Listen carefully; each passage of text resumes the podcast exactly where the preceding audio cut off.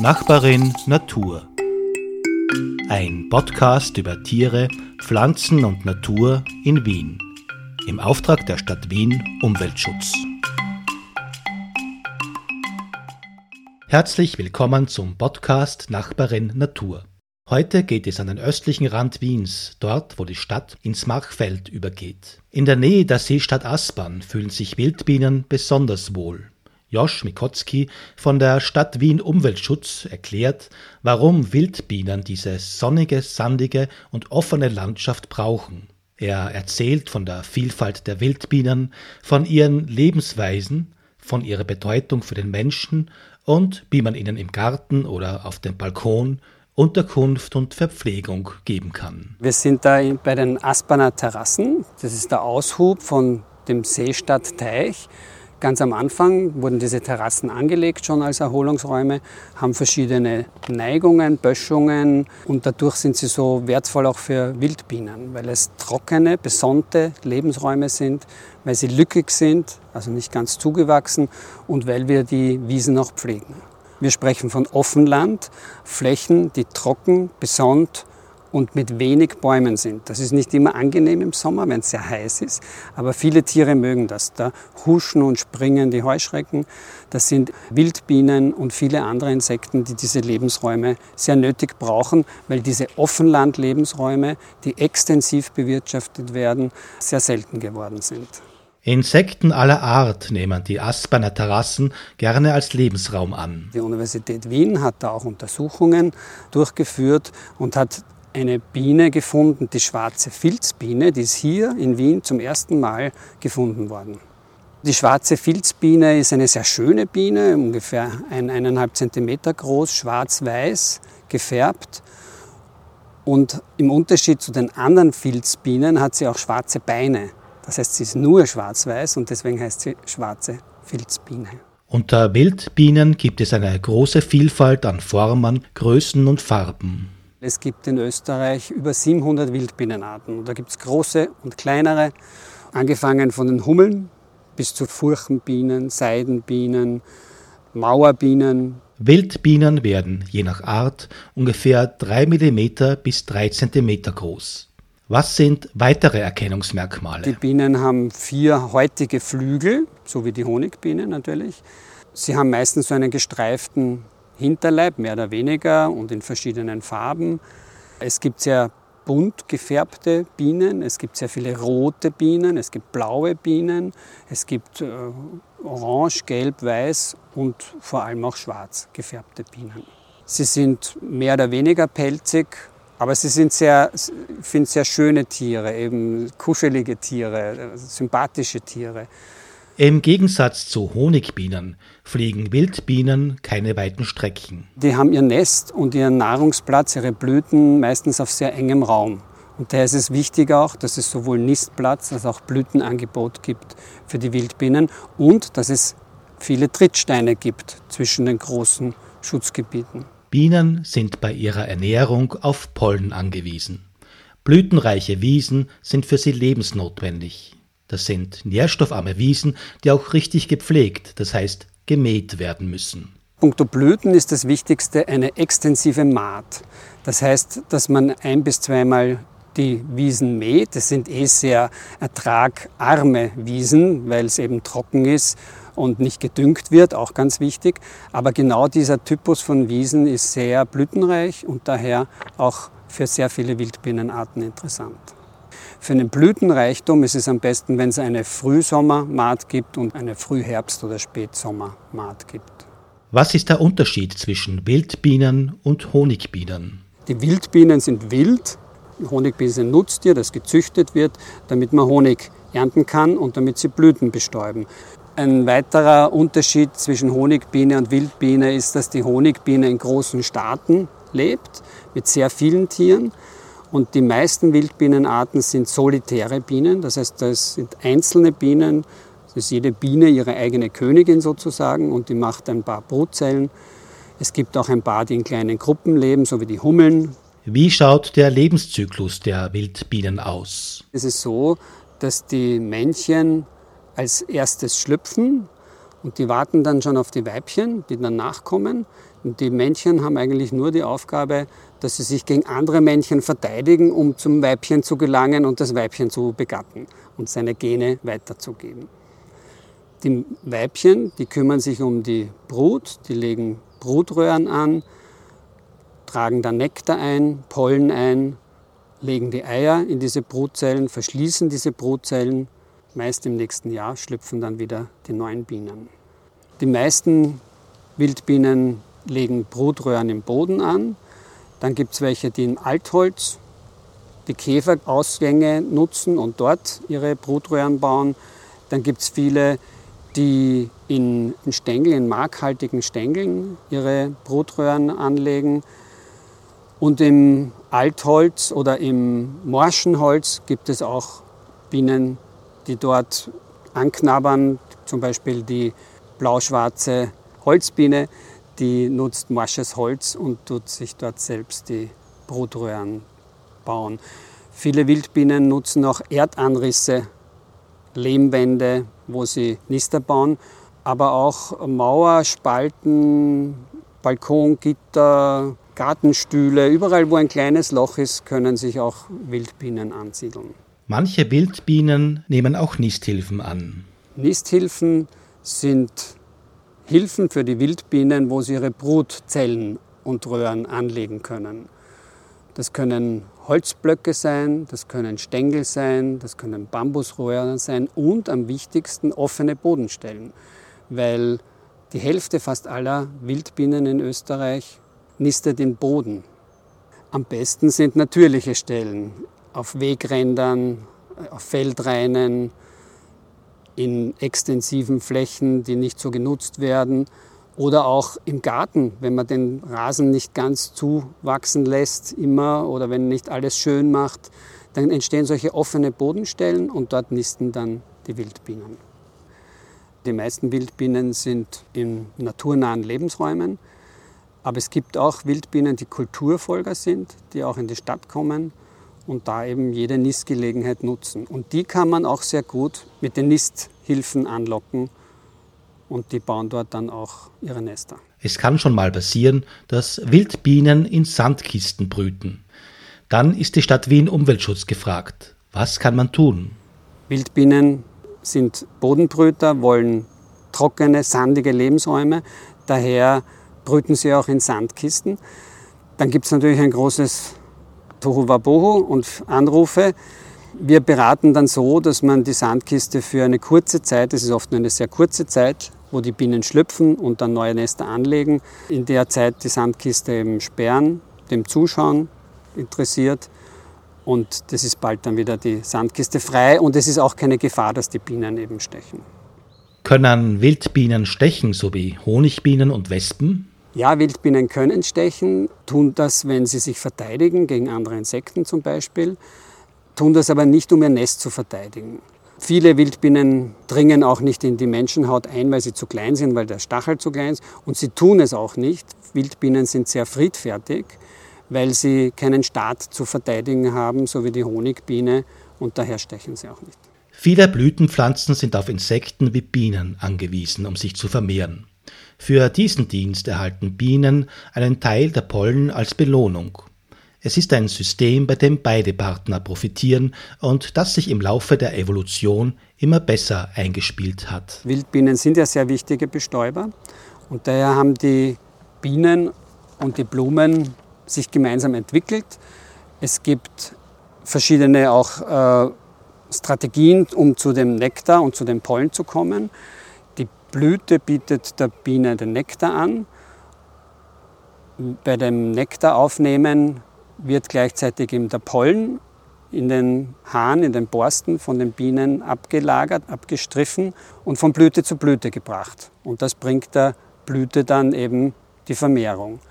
Und da gibt es eben viele Strategien, wie diese Pollen abgestriffen werden, wie sie gesammelt werden von der Biene, entweder am Bauch oder auf den Beinen und wie die Pflanze auch ihre Pollen ablädt bei der Biene. Da gibt es zum Beispiel den Salbei, der hat eine eigene Vorrichtung, da kommt die Biene, die setzt sich auf die Blüte um Nektar zu trinken. Und dann klappt der Salbei eine Oberlippe, heißt das, auf die Biene und lädt dort seinen Pollen ab. Es gibt Bienen, die sind sehr spezialisiert auf bestimmte Pflanzenarten, auf Glockenblumen, auf Witwenblumen, auf Lauch. Andere sind Generalisten, heißt das dann, die nehmen jede Blüte, die da ist. Aber diese Spezialisten, die brauchen eben ganz bestimmte Pflanzengattungen auch. Und das ist eine gegenseitige Abhängigkeit mehr oder weniger, nicht, dass die Biene die Blüte findet und die Blüte von der Biene auch bestäubt wird. Was machen Wildbienen im Winter? Auch da gibt es verschiedene Strategien. Die meisten sterben im Herbst, im Sommer manchmal auch schon und überdauern tun dann die Larven oder auch schon die frisch geschlüpften Bienen aus dem heurigen Jahr. Da gibt es welche, die ausfliegen und, und geschützte Flächen suchen, geschützte Nischen suchen. Da gibt es welche, die in der Brutröhre noch als geschlüpftes Tier überdauern und im Frühjahr dann, wenn es warm wird, rausklettern. Und da gibt es auch welche, die als Larve, als sogenannte Ruhelarve überwintern. Manchmal kann man beobachten, dass Wildbienen ihre Blüten gegen andere Bienen verteidigen. Die männlichen Bienen, die warten auf den Blüten, auf die Weibchen, damit sie sie begatten können.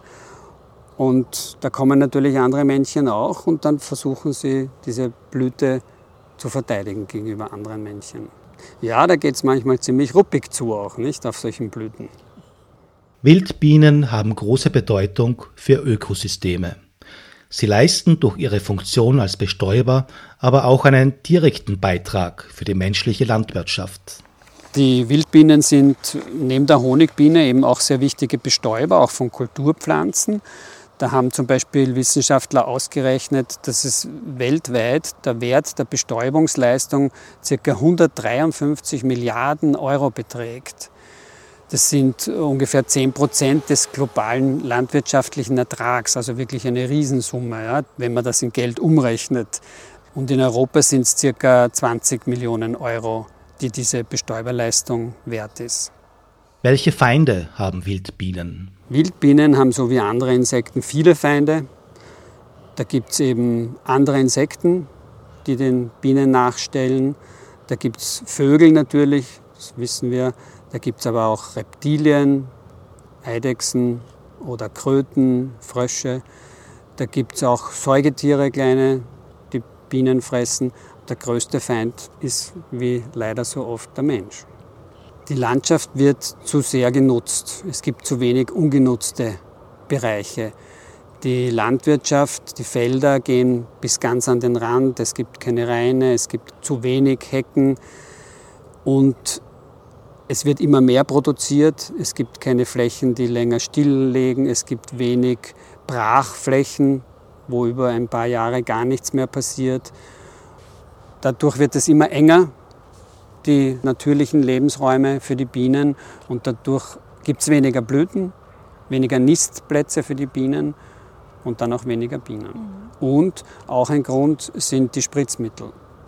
Im eigenen Garten und auf dem Balkon kann man viel tun, damit Wildbienen überleben können. Genau, also ein bisschen Wildnis im Garten, das tut den Bienen sehr gut, auch anderen Tieren natürlich. Eben wilde Ecken lassen, nicht jedes Beet, jede Blütenpflanze gleich abschneiden im Herbst, wie es die meisten tun, sondern stehen lassen.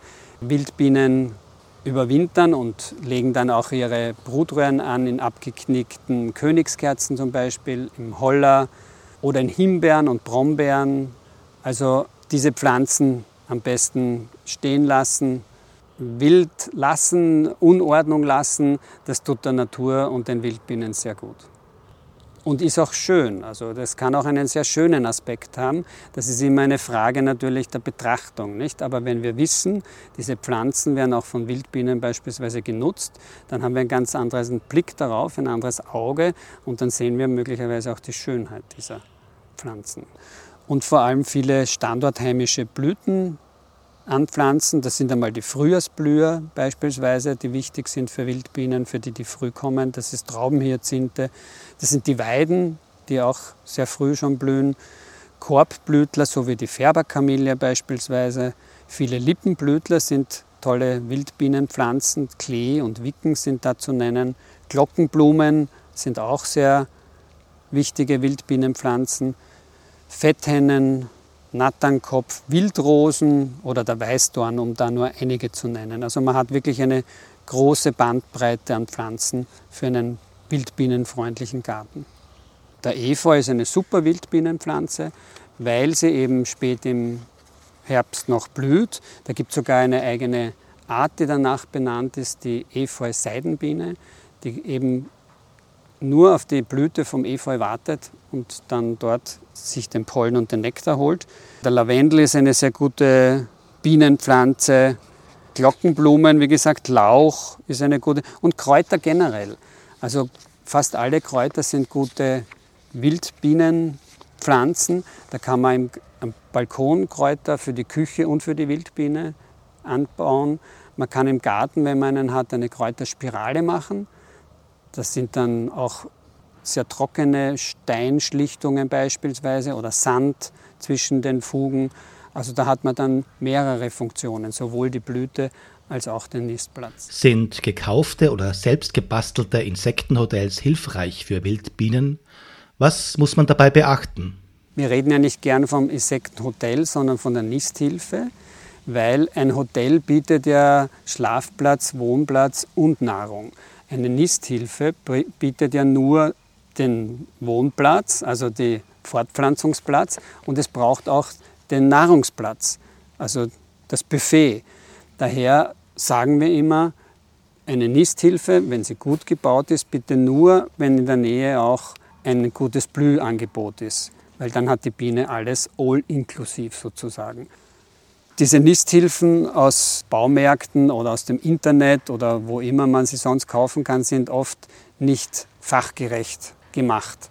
Sehr billig gemacht, aber nicht fachgerecht gemacht. Da sollte man schon einige Dinge beachten, damit das auch wirklich eine gute Wildbienenhilfe ist und die funktioniert, weil sonst ist man ja enttäuscht, dass man den Wildbienen was Gutes tun wollte, aber dann kommen keine Wildbienen. Man nimmt am besten ein hartes Holz, zum Beispiel Buche, weil diese Weichholzer wie Fichtenholz beispielsweise leichter Fasern bilden und die Bienen, die wollen es gern schön glatt, dass sie da rein und raus können mit ihren zarten Flügeln und nicht so faserig. Das Nadelholz springt auch leichter, es entstehen dann Verpilzungen möglicherweise in diesen Brutröhren, daher ein Hartholz nehmen. Und das Hartholz Wichtig auch von der Seite anbohren, nicht von oben, wie man es oft sieht. Es werden oft Baumscheiben genommen und da wird reingebohrt. Das ist aber nicht gut. Das entspricht nicht dem natürlichen Käferbohrausgang, weil der geht von innen nach außen und nicht von unten nach oben. Und daher sollte man so auch eine Wildbienennisthilfe fertigen, dass man dieses Bohrloch von außen nach innen macht. Radial. Einfach sind Schilfstängel, die sollten aber auch schön geschnitten sein. Deswegen ist Bambus besser. Also Bambus, Hartholz und Lehm oder Sand, das sind die besten Nisthilfen für Wildbienen. Ziegel gehen auch, wenn diese Löcher nicht so groß sind. Wenn es ein, ein gebrannter Ton ist und da Löcher drin sind zwischen 3 und 8 mm circa, dann können da auch Wildbienen drin wohnen. Man sollte diese, diese Nisthilfen möglichst besonnt und möglichst trocken, also mit einem kleinen Dach oder in einer Nische aufhängen. Und wichtig ist auch im Frühjahr die Sonne eben, dass da im Frühjahr die Sonne hinscheint, weil die meisten Wildbienenarten, die in solche Nisthölzer besiedeln, Frühjahrsbienen sind, so wie die gehörnte Mauerbiene. Und die brauchen im Frühjahr diese Wärme, damit sie schlüpfen können. Und was tut die Stadt Wien Umweltschutz für Wildbienen? Ja, also das Wichtigste, was wir für Wildbienen in Wien machen, ist, dass wir Lebensräume sichern und in den Lebensräumen gute Habitate. Es ist ja fast ein Drittel der Fläche von Wien unter Schutz gestellt, Landschaftsschutzgebiete, Nationalpark und Naturschutzgebiete. Und in diesen Schutzgebieten schauen wir, dass auch schöne Wiesen vorhanden sind, dass naturnahe Lebensräume vorhanden sind, damit blütenreiche Habitate für Wildbienen entstehen.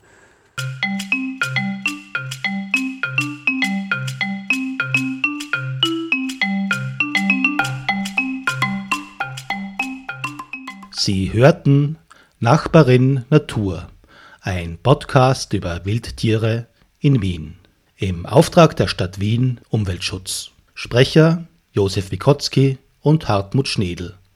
Gestaltung Daniela Lipka und Hartmut Schnedel.